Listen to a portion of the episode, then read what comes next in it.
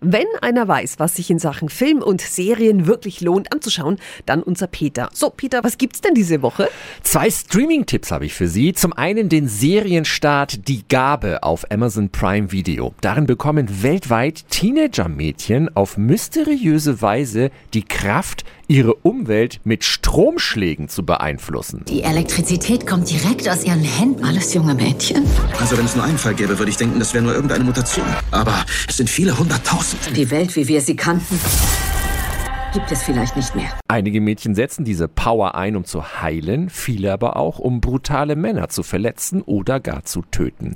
Die Gabe ist ein elektrisierendes Gedankenspiel, was wohl passiert, wenn sich die Machtverhältnisse zwischen Männern und Frauen umkehren würden.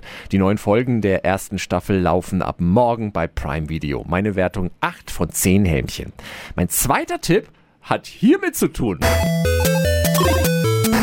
Na, wer hat's nicht gespielt?